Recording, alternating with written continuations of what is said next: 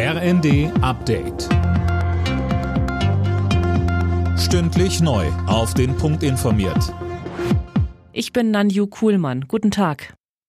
Die AfD hat ihre Führung neu aufgestellt. An der Spitze der Partei stehen jetzt Alice Weidel und Tino Krupalla. Christiane Hampe mit Details zum AfD-Parteitag in Riesa. Kupala, bereits seit 2019 im Amt, bekam 53 Prozent der delegierten Stimmen. Weidel kam auf gut 67 Prozent.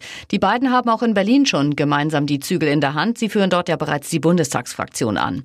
In ihrer Bewerbungsrede hatte Weidel eingeräumt, dass die AfD zu ihrem schlechten Erscheinungsbild in der letzten Zeit auch selbst beigetragen hat. Sie mahnte ihre Parteifreunde mit den haltlosen Anschuldigungen in der Öffentlichkeit aufzuhören. Die Ukraine will sich erst Ende August wieder mit den Russen an den Verhandlungstisch setzen. Das kündigte der Chefunterhändler der Ukrainer in einem Interview an. Die Ukraine werde Ende August nach einer Reihe von Gegenangriffen in einer besseren Verhandlungsposition sein. In weiten Teilen Deutschlands ist an diesem Wochenende Schwitzen angesagt. Außer in Richtung Küste gibt es fast bundesweit über 30 Grad. Und Hitze und Trockenheit bedeuten auch wieder eine hohe Waldbrandgefahr. Michelle Kolberg mit den Einzelheiten.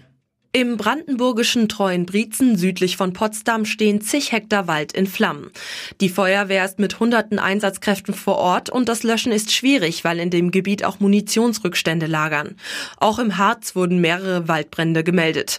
Nachdem es auch morgen noch mal sehr heiß wird und sogar Temperaturrekorde wackeln könnten, gibt es mit Beginn der neuen Woche Abkühlung und auch eine deutliche Entspannung bei der Waldbrandgefahr.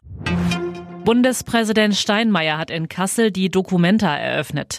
14 Kollektive, Organisationen und Institutionen sowie 54 Künstlerinnen und Künstler präsentieren ihre Werke auf einer der weltweit bedeutsamsten Ausstellungen zeitgenössischer Kunst. Alle Nachrichten auf rnd.de